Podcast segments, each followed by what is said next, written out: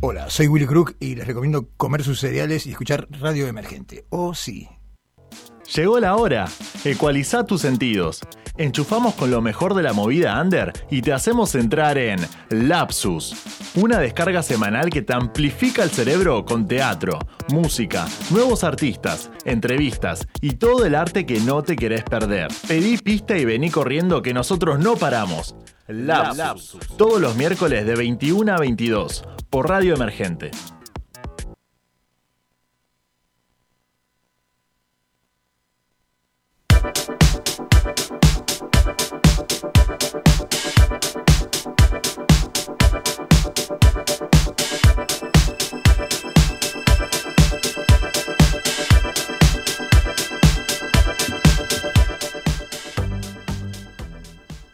Que lo cumpla feliz.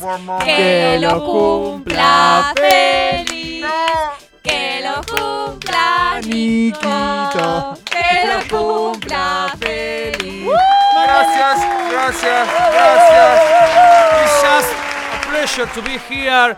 Buenas noches, esto es Radio Lapsus. Decimos la- Lapsus porque este es un momento especial, único, un intersticio que se cuelga. Algo que quizás no debería haber pasado. Llegamos acá y decimos presente. ¿Cómo les va, mis queridos amigues, mis queridas amigues? Muy buenas noches, querida cumple- cumpleañere. ¿Cómo estás? Puf, de puta madre. Un año más. ¿Cómo voy a estar? ¿Cuántos? ¿Cómo se sienten ¿Viste los...? 23? Pero al revés. Pero al revés. Ah. Ay, no te envidio. 32. ¡Wow! ¿Cómo Un se número. sienten los 32? Yo mentalmente me siento impecable.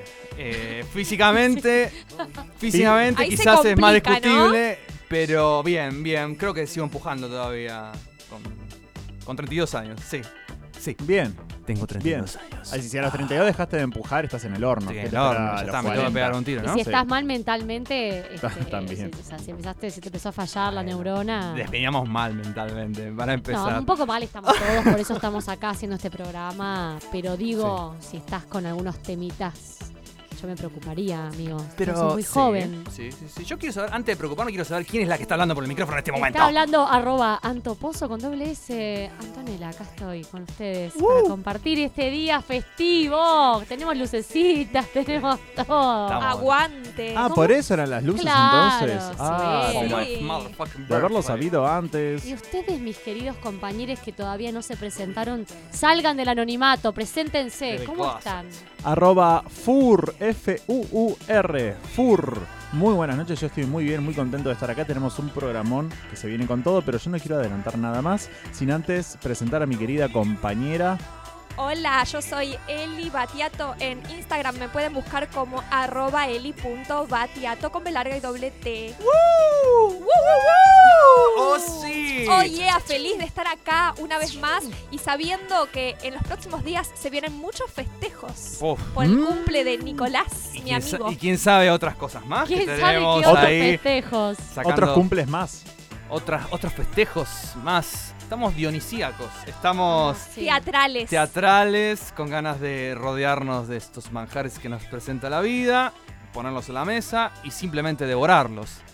¿Qué tenemos para este banquete de la fecha? ¿Qué tenemos? Por empezar, nos va a vi- a visitar en vivo el señor director Christian Drut en el próximo No. bloque que nos va a contar acerca de su obra que en este momento está en cartel y que fuimos a ver el viernes pasado, Tu amor será refugio. No te puedo creer.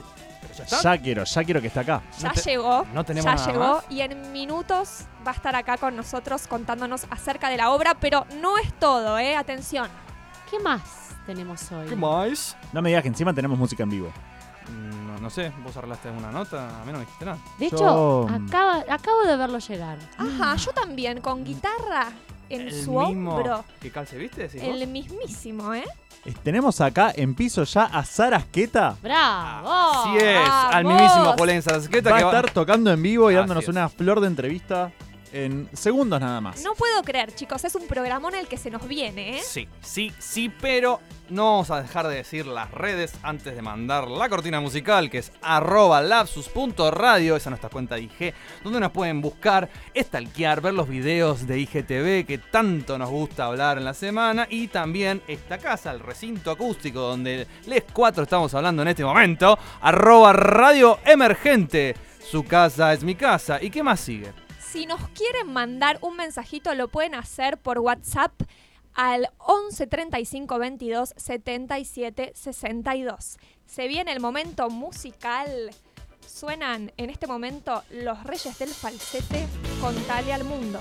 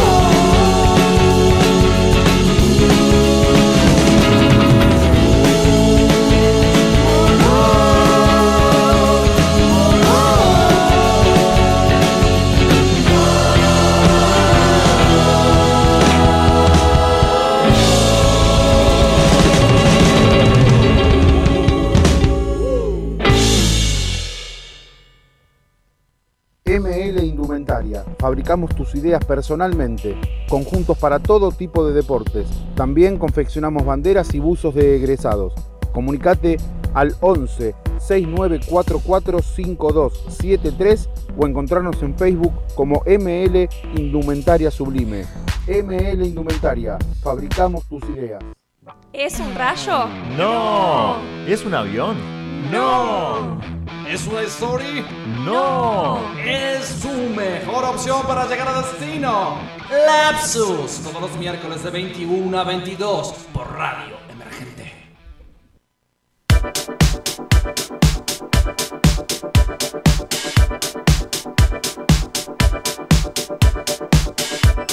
Buenas noches, aterrizando en este segundo bloque. Mi nombre es Nicolás, o conocido como arroba, guion bajo ni un pelo de tonto, ese es mi IG. Pero no estoy solo, no estoy solo en este viaje. Estoy rodeado de amigues y de un invitado en particular que está aquí, a mi derecha.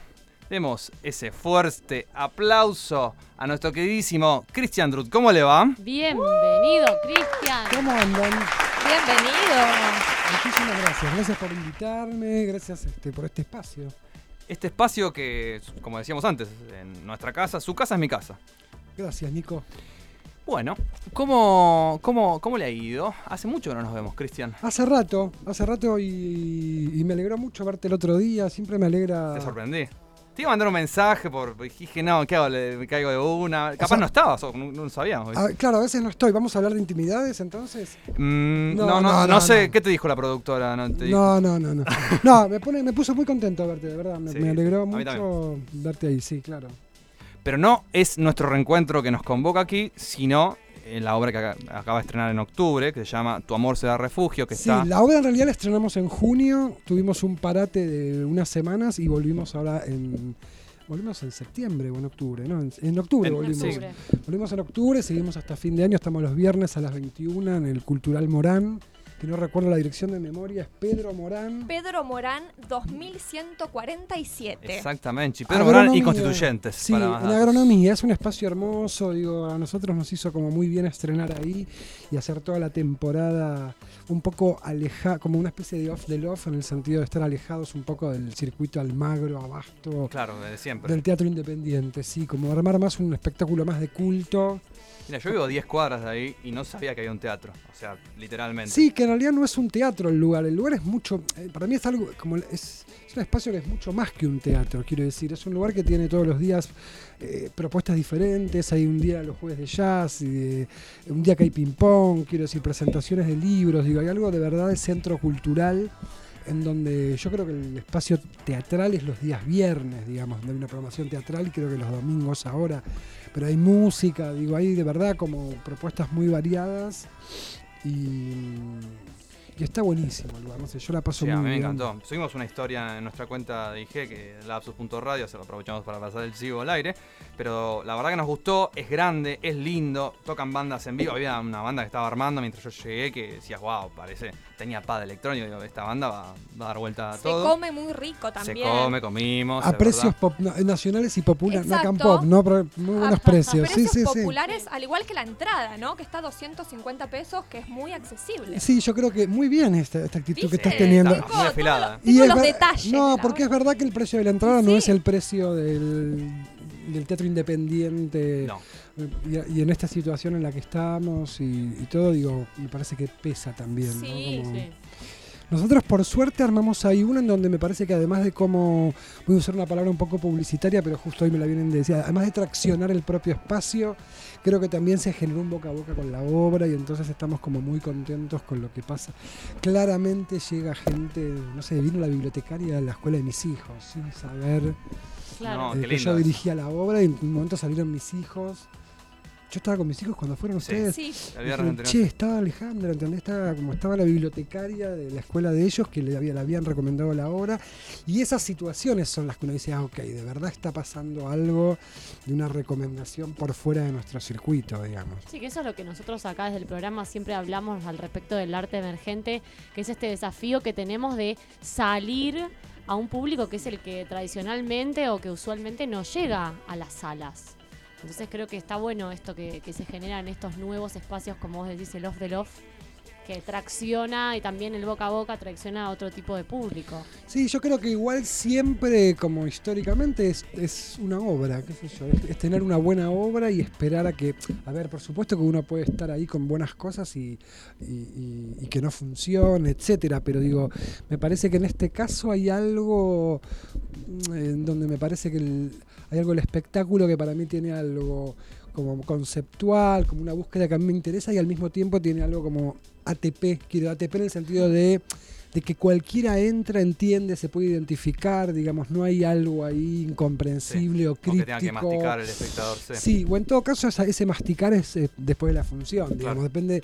De hecho, a mí me pasaba algo que me pasaba con alumnos de la UNA, digo, y con, sobre todo con la que me preguntaba si, si la obra interpelaba a gente de 20, ¿entendés? O si realmente la obra no interpelaba en absoluto a gente de 20, y entonces me gustaba escucharlos también en ese sentido. Es que es un público que podría ser adolescente, 20 años, yo creo que todavía aborda ahí medio la, la adultez más prematura. Y, y la verdad hay que llegar también, quizás desde una obra que trata vínculos y donde aparece, sí, aparecen. los ado- hay un adolescente, de hecho, Sí, sí, sí, sí. en, en escena, ¿sí? Em, ¿qué, qué es para vos tu amor será refugio? Como para empezar, ¿cómo la definís vos a, a la obra en base al texto, en base a la puesta? No sé, ¿qué es el primer approach que, que tendrías vos con, con el material? ¿Cuál fue el primer approach que Sí, yo en tuve? el sentido, ¿vos cómo la definís? Yo, te puro, te digo, ya, ¿qué, qué es tu amor será refugio? Eh, ¿qué- A mí me interesa mucho algo de la obra en relación a algo que tematiza desde la palabra que tiene que ver con la situación del contacto físico entre las personas y en los núcleos familiares, digamos, ¿no? Como eh, el otro día justo yo veía a mis hijos en una relación física muy fuerte y pensaba cómo serían ellos cuando sean grandes, ¿no? Como si uno, por ejemplo, con los hermanos o con los padres dejara o abandonara algo de ese contacto físico, o en el caso específico de la obra en donde aparentemente hay una dificultad concreta física de esa familia para poder tocarse, abrazarse, eh, entrar en contacto. Y que por otro lado, después escuchando a gente, es más... eh, eso circula mucho más de lo que uno cree en lo familiar, digamos, Sí, ¿no? Como... eh, con lo cual uno diría que uno en principio diría que extraño, ¿no? Como porque pero bueno, la familia es como una gente rara que a uno le- No, de verdad lo digo, ¿no? Como son como unos extraños. ¿no? La familia, ¿no? Esa, esa idea medio absurda de que la familia, no absurda, pero medio típica de ese lugar común de que la familia la arma uno y es lo que elige uno, no sé ustedes. Sí. Digo, es cierto algo de eso, digamos, que hay algo de y la familia como no, no uno, uno con un hermano se pelea y no lo ve más y vas a estar toda la vida diciendo yo con mi hermano no me hablo más, quiero decir, no es un vínculo que, que se puede de verdad, ¿se entiende? Como cortar, no es un amigo que no ves más. Digo, hay algo ahí que... Entonces la obra me parece que, que opera mucho sobre, sobre esos vínculos, pero no meramente desde la situación disfuncional, sino desde esta situación más física. Sí. Bien, y yo la verdad es que me sentí muy interpelada por la dramaturgia, pero creo que lo que más me convocó de la obra es el código de actuación. Y me gustaría saber eh, cómo fue el proceso de la obra en relación a la actuación. No sé mucho qué decirte en relación a eso. Yo no. no yo no. No, quiero decir, no, no, no, no sé No, si. no te metes tanto con lo que es la actuación en sí. sí, mucho, pero digo, me parece que. Las etiquetas, decís vos. Claro, sí, me Sí. parece que hay algo que a mí me pasó, porque me pasa todo el tiempo en la facultad, que hay algo como una discusión que para mí es como vieja, en el sentido de que a veces caen los estudiantes diciendo, che, bueno, estos hacen antropológico, usted hace Claro, realismo, usted hace esto. Y me parece que me sorprende viniendo de gente de las nuevas generaciones en donde ya, el- ya no, no- ni hablamos de teatro, ya se está hablando de artes escénicas. Claro, interdisciplinas. Claro, entonces digo, hay algo de, ese- de esa situación, entonces el código en la obra tiene que ver con una obra que en principio el texto plantea aparentemente una cosa como muy, no, sé, no quiero decir realista porque me parece que tampoco, No. costumbrista, pero que también hay un montaje cinematográfico en el texto que la apuesta lo toma, entonces hay algo ahí de la actuación y de poder estar ahí con el otro que me parece que es como casi que alcanza, ¿no? Como, y algo que ellos fueron descubriendo en los ensayos que es algo de no so- que lo expresaban como eh, co- como con una frase del estilo como de no soltarse, ¿no? No soltarse del otro, ¿no? Como estar no estar acá con el otro y, y eso, estar con el otro eh, estar presente, nada, es una imbecilidad lo que digo, pero me parece que hay algo de Sí, lo conectado. Sí, sí, sí. Y me parece que en ese sentido no, no había mucho más que eso. Digo, no había algo. Eh, una demanda expresionista del texto, una cosa, ¿entiende? Como. Sí, sí, había una demanda así de mucha verdad, entonces me parece que cada vez que actuaban o que se ponían a actuar en el mal sentido, la obra empezaba como a chillar. Eh, eso. Era como buscar más, casi como si dijera como cierta invisibilidad de la actuación. A, a mi criterio, la obra tiene como muchos puntos fuertes, no es un elogio burdo porque estás acá, sino, por ejemplo, una de las cosas que más me gusta a mí es la dramaturgia. A mí me gustaría saber también cómo te llega. eh, hablamos del texto de Juan Ignacio Fernández, que ahora vamos a contar un poquito al oyente eh, quién es y cómo ya, pero a vos cómo te llega ese material. A mí la obra me la proponen Luciano Iavi, Aldana Ilián y Luciano Riccio, que estaban con el material y con el proyecto. Hay otra actriz en un momento. Y honestamente, y ellos lo saben, ah, yo lo primero que les digo es que a mí ese tipo de propuestas en general no me enganchan mucho, en donde hay algo...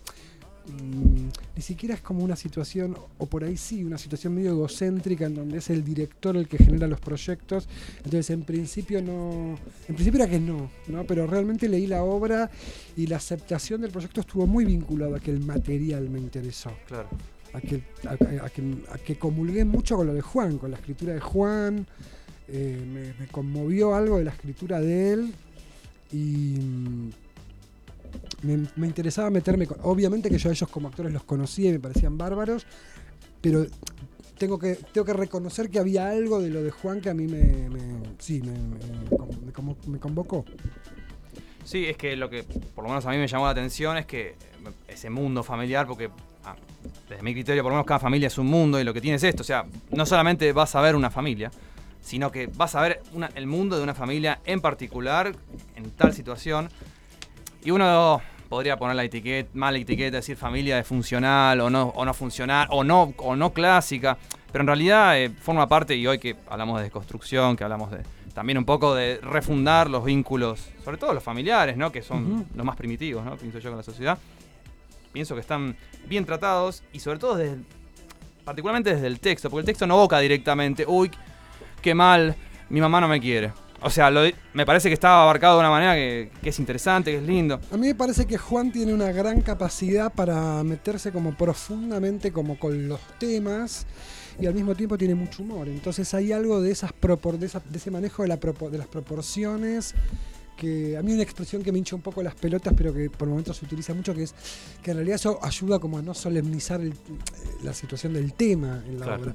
Y eso me parece que es la gran, digo, algo de la escritura de Juan, digamos, cómo cruza algo del humor y sin embargo no renuncia a, pro- a ser profundo en lo, en- con lo cual se está metiendo, digamos.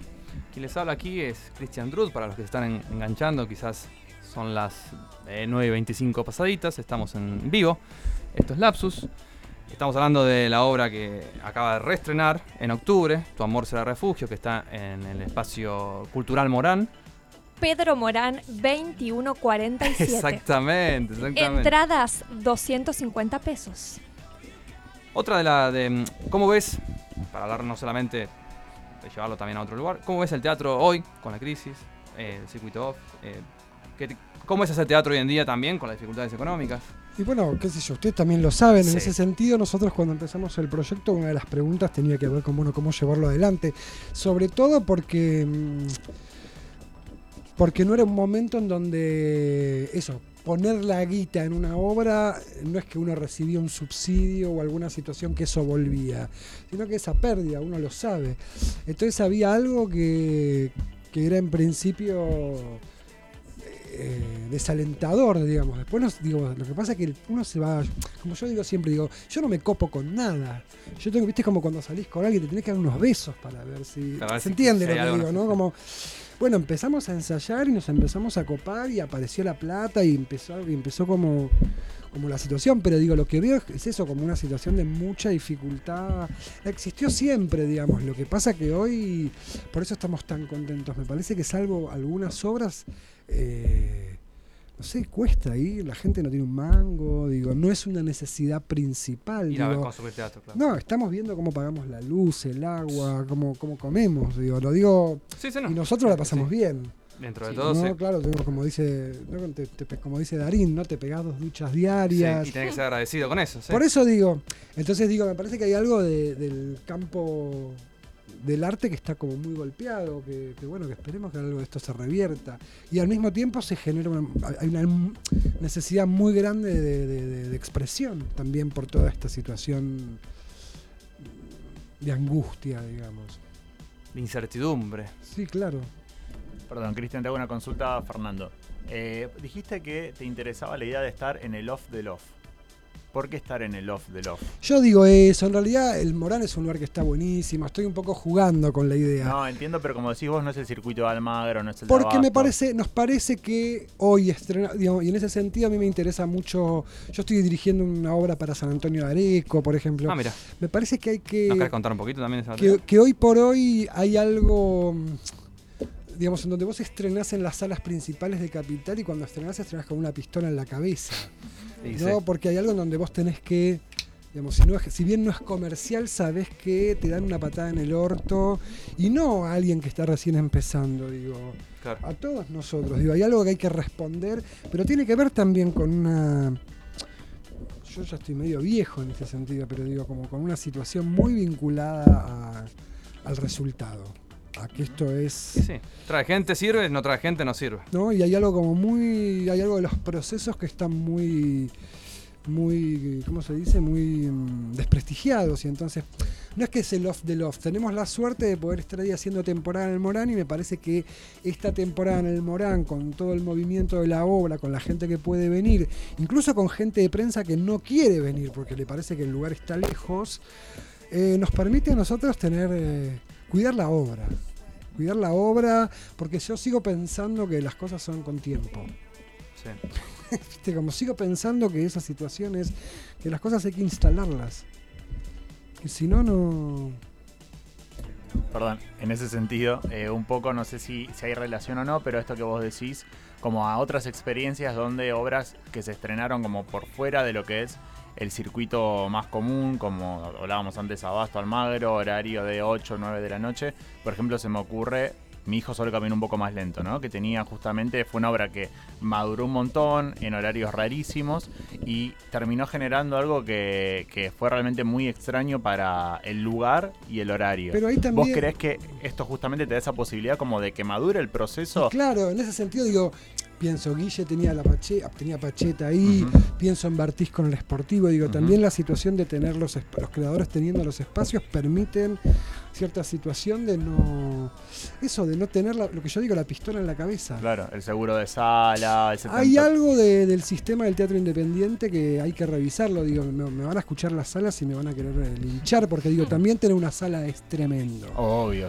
Tremendamente caro. digo, no, no, es, no es que son gente mala que nos castiga. Eh, digo, los- lo que tiene que ver con, las- con la luz, digamos. Me parece que hay algo de esa lógica que. El problema con eso es que la- está lleno de obras que estrenan y bajan. Sí. Y uno no se da cuenta si. Y uno cree que es un boludo. O que es un fracasado de mierda, ¿entendés? En realidad es que las cosas no tienen tiempo. Tal cual, sí, incluso, a ver, yendo un poco a experiencias personales, obras que por ahí te llevan, no sé, procesos de seis meses, con mucha gente involucrada y terminás estando cuatro funciones en un teatro porque después no te alcanza para llegar al seguro de sala y como decís vos, la obra ni siquiera pudiste ver bien de qué se trata con el público, qué, o sea, cómo, cómo puede mutar. No podés, porque al, las cuatro funciones, chau.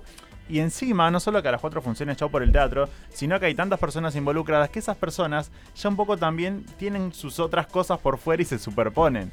Entonces es, es realmente a veces Bueno, lo- pero los porque ahí entramos como... en lo que pasa con el capitalismo, que es Es que es algo como mismo, que generalizado. te- Tengo que estar en 500 obras, a ver si la pego con alguna. Los actores corren de acá para allá por nada.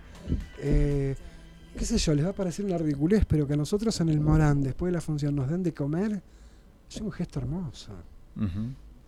¿Se entiende lo que digo? Como Sí, es un gesto muy amoroso, ¿entendés? Nos parece, diga, más allá de que los actores son toda gente muerta de hambre. eh, no, pero digo, ¿se entiende? Que- Literal. literal, y que, no hay- y que le gusta mucho comer gratis, digamos. Pero igual hay algo de ese gesto. Pero sí, yo creo que, que- que, bueno, eso, que no hay tiempo, ¿viste? Que no. Y que está, está complicada la cosa.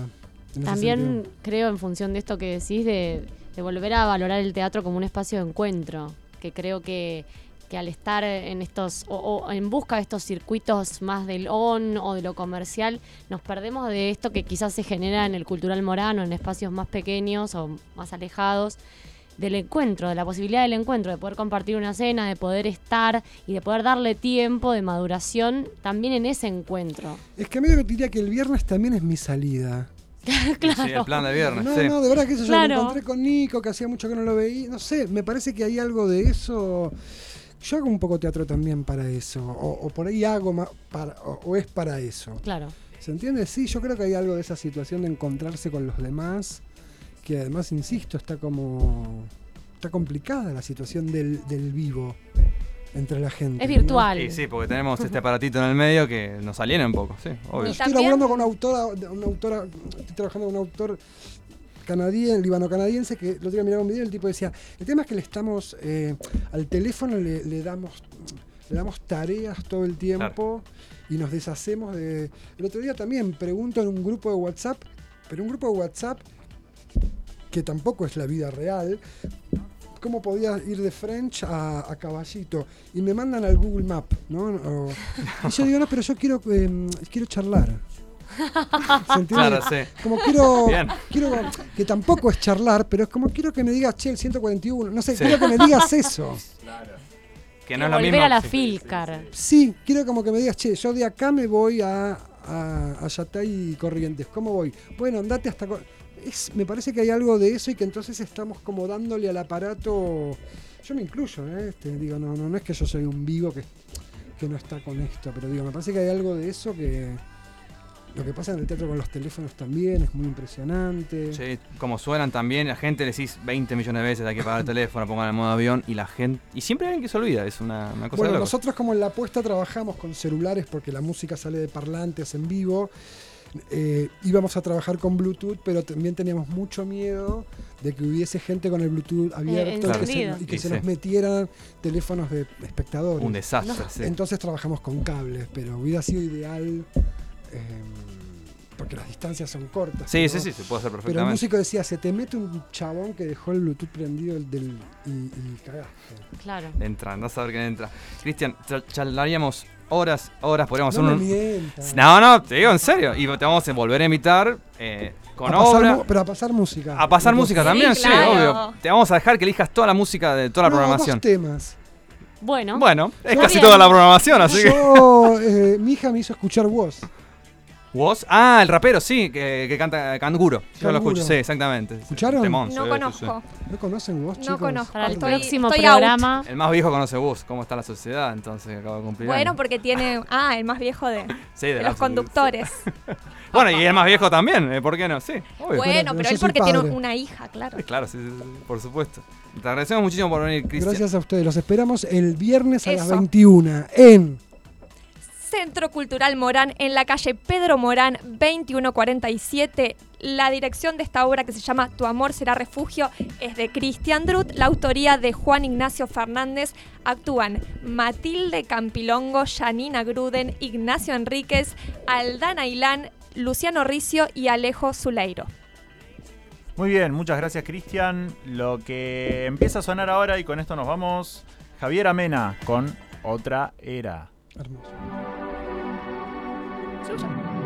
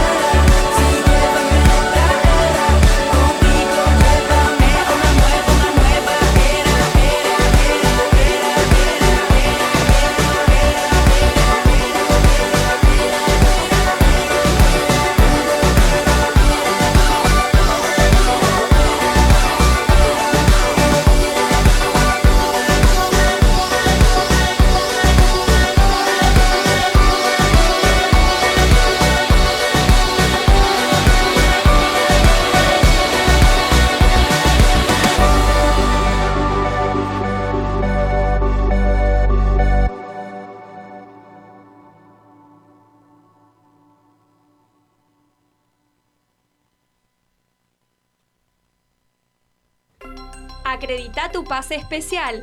Ya arranca. Prueba de sonido en Lapsus.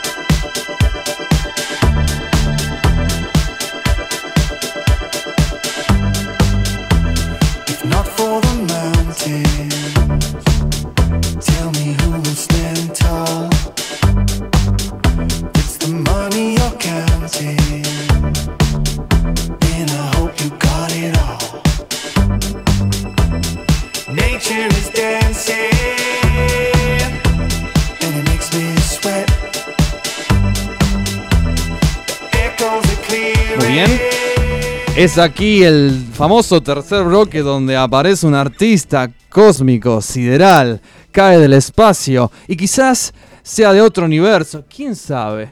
Aquí tenemos la suerte de que ha arribado un artista de calibre internacional. Él dirá si le corresponde ese mote, esa categoría o no. Con ustedes, aquí en el tercer bloque de Lapsus, le damos un fuerte abrazo, eh, y aplauso a Julen Sarasqueta.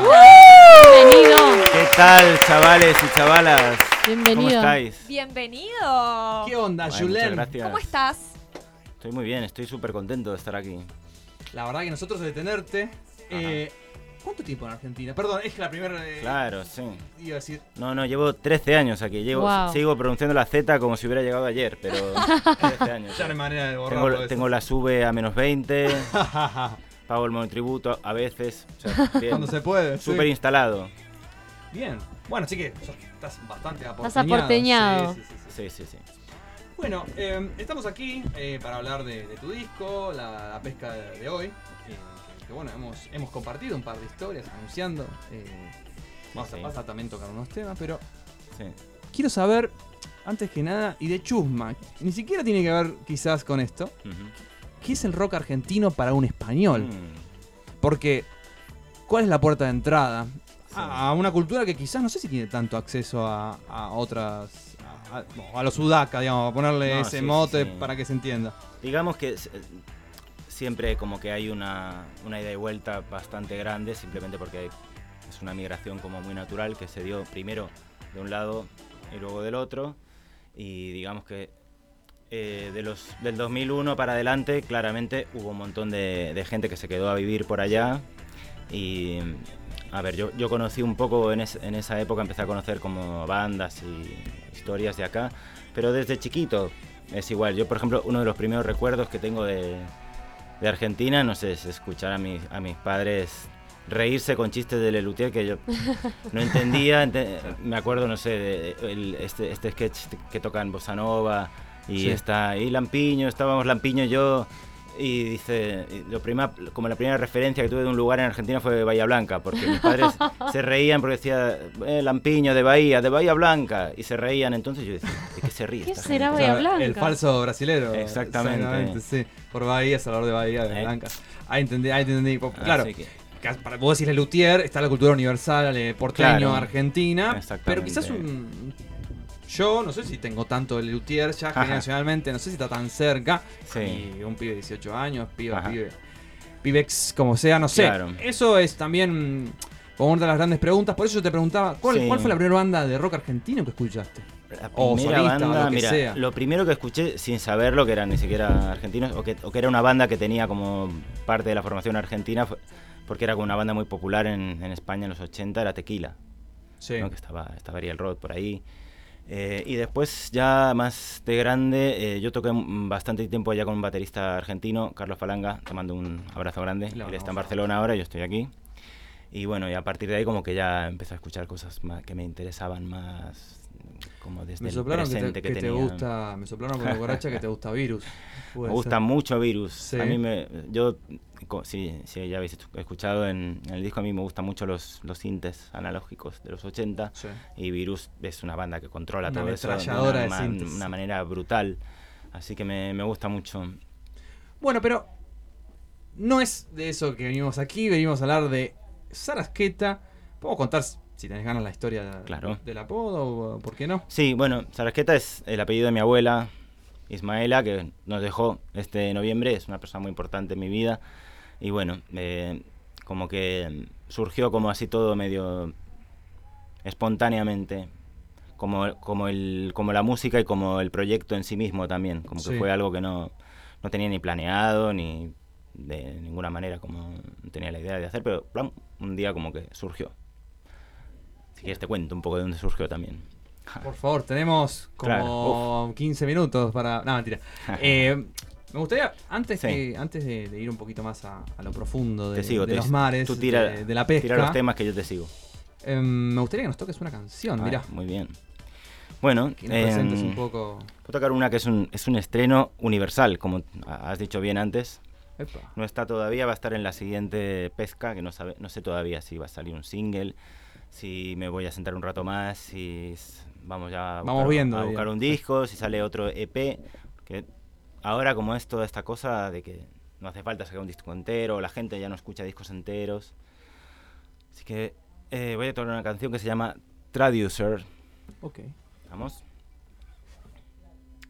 Bueno, estoy un poco nervioso, me tiemblan un poco los dedos, ¿eh? Fíjate tú. Vamos allá.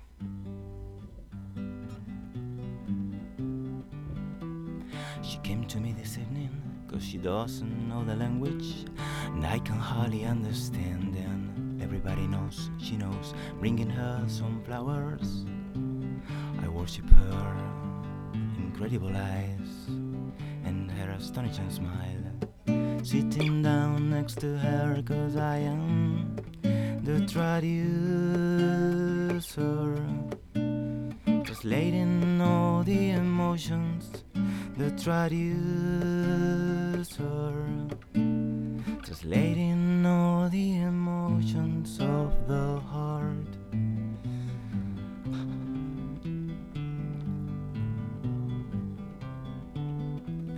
Me gusta que te rías y también hacerte bromas. Me mata tu mirada y lo bien que me haces todo. También te traigo flowers. Es lo que te decía en la estrofa anterior de esta misma canción. Sentado junto a ti porque soy the traducer. Translating all the emotions the traducer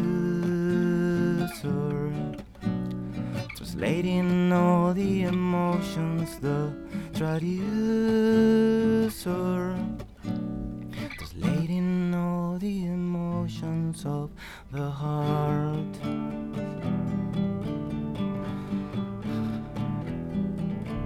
listo para la próxima traducción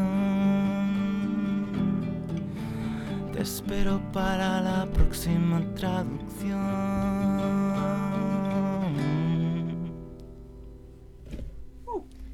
¡Bravo! Julián Sarasqueta, Gracias, muchas gracias. en vivo, que acaba de tocar de Traducer, ¿no? De Traducer. Exactamente, Sí. exactamente. Me gustaría que tenemos. Yo charlaría, lo mismo le decía Cristian. Nosotros, si pudiéramos, haríamos un programa de horas y horas y horas sin Ajá, parar, sí. hasta batir quizás un récord Guinness. Pero me gustaría saber que nos cuentes sobre tu próxima fecha. Mi próxima fecha. A ver, chavales, todos sacar el, el lápiz y el papel. A ver, sacamos, anotamos, anotamos. 16 de noviembre, sábado. Sábado. Estoy Eh, libre, estoy libre. ¿Está- están, están todos libres? Sí. ¿Están Sí. todos libres? Si tenía algo, lo suspendo ya, te Suspendan, digo, ¿eh? suspéndanlo ya porque sábado 16 de noviembre en Borges, eh, Borges 19... no, Vamos de nuevo. Borges 1975, sábado 16 de noviembre, 11 y media de la noche. Ahí vamos a estar con Sara Esqueta dándolo todo. Vamos a estar con la, con la banda completa. Estar con la banda completa, sí. Bien, ensayando, ¿cómo, ¿cómo se sienten para esta fecha? Mira, está- es algo que está pasando muy lindo porque yo cuando empecé con todo esto eh, no tenía ni...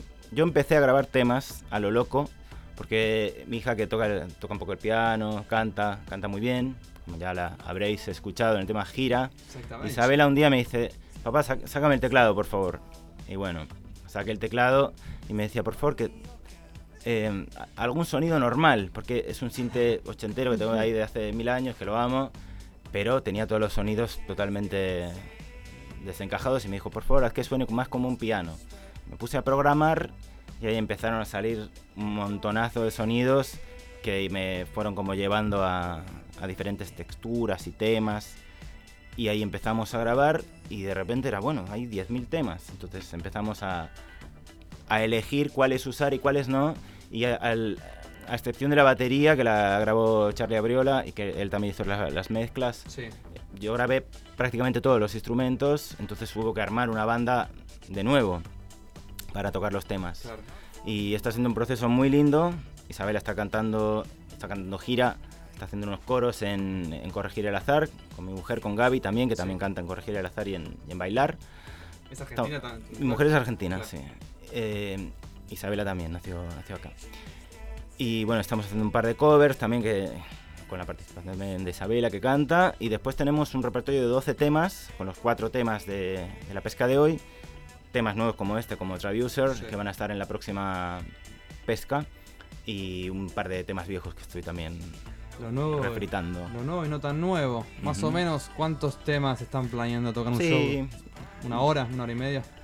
Es que lo que me pasa es que estoy en un momento que me siento dos segundos y, y ¡plam! como que me sale un tema. Entonces Bien. estoy tratando de no volver loca a la banda porque cada... Promiscuo. Sí, sí, promiscuo musical a tope. Y nada, pasa, de le doy una patada a una piedra y ¡pum! se sale un tema de debajo. Entonces eh, estamos tratando con la banda de no ser tan, tan degenerado y pasarles los temas más, más ordenadamente. Así que Y yo- 12, 12 temas más o menos vamos a hacer. ¿Y si yo le pego esa piedra, me tocas otra canción? Venga, vamos, vamos allá. Esa. Vamos a tocar el. Vamos, como si fuéramos muchos. Vamos todos, en realidad. Vamos todos. Sí. Les voy a tocar el tema que cierra el EP, Blanes 1996. Está dedicado a mi amigo y hermano Juancho Agudo, con quien pasamos un verano muy espectacular allá en Blanes. Vamos allá.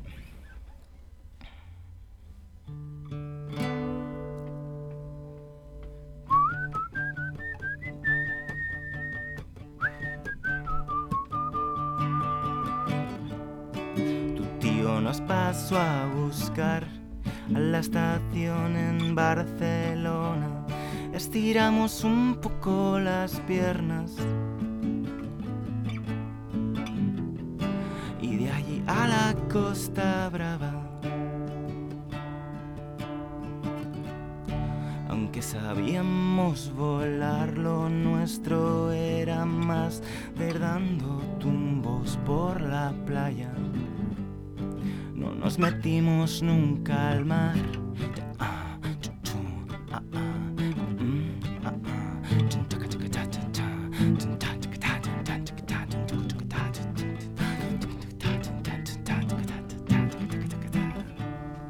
Lo que daría por poder volver contigo otro minuto. Hablanes del 96, 1996.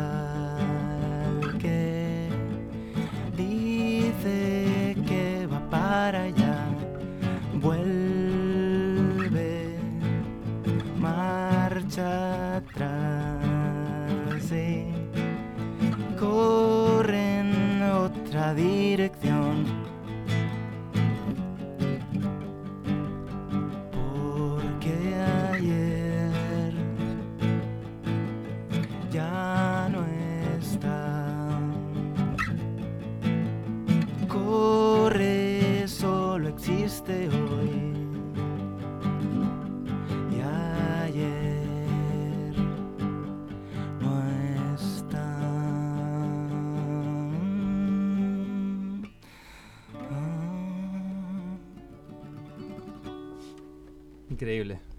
Gracias. La verdad que agradecido, agradecidos de tenerte aquí en, en la casa de Radio Emergente. Muchas gracias. En Lapsus. Y para cerrar chiquitito, Sí. repetimos que tenemos un, un show el, el sábado 16. Exactamente. Borges es Borges 1975, en la calle Borges 1975, Palermo, exactamente. ¿Qué es. Blanes? Que me da curiosidad Sí, ahora. Blanes es un pueblecito de, de la Costa Brava, en Cataluña. Y mi amigo Juancho teníamos 16 años y es la primera vez que me fui como de mi casa. Teníamos la banda que teníamos juntos, eh, recién empezando. Y en la mitad del verano me dijo, mis tíos viven en Blanes. Yo decía, Blanes, ¿qué Blanes? Sí, vamos. Venid. sí. Y nos fuimos a un lugar de playa y tuvimos todo el día vestidos, todos los 15 días vestidos. No, nos sacamos la- las- los zapatos eventualmente para pasear un poco por la Claro. arena, pero totalmente en la nuestra. Menos playa. Menos playa, menos. y, ¿sabes? Esas veces en la vida en la que no pasa nada, pero pasa todo. En la que te haces hermano de alguien, en la Claro. que descubres que es lo que quieres hacer con tu vida, que es tener aventuras y estar siempre buscando algo nuevo para hacer. Esos planes. A veces cuando no haces nada es donde me aparece lo más revelador. Exactamente. Íbamos para tres días y nos terminamos quedando 15. Perdón, acá los amigos de Aunque el cielo se abra dicen qué voz tan linda. Oh, pero muchas gracias. Y felicitaciones al programa también por el invitado. Les mandamos un beso grande. Sí, obvio que sí. Y sigan, sigan en las redes, arroba lapsus.radio. Nos están siguiendo en nuestra transmisión en vivo, en IG, donde estoy guiando el ojo muy sexy. Y bueno, te agradecemos muchísimo, Julen, que hayas venido por acá. Y a vosotros también. La verdad, esperamos tenerte en otro programa. Venga. Y bueno, vamos a irnos con el tema corte difusión, que está puesto aquí al servicio del oyente. Y decimos adiós. Los dejamos con basta de creatividad, pero queda sonando. ¿Qué queda sonando, queridísima Antolena? Bailar de Sarasqueta. Nos vemos el miércoles que viene. Chao, nos vemos. Chao.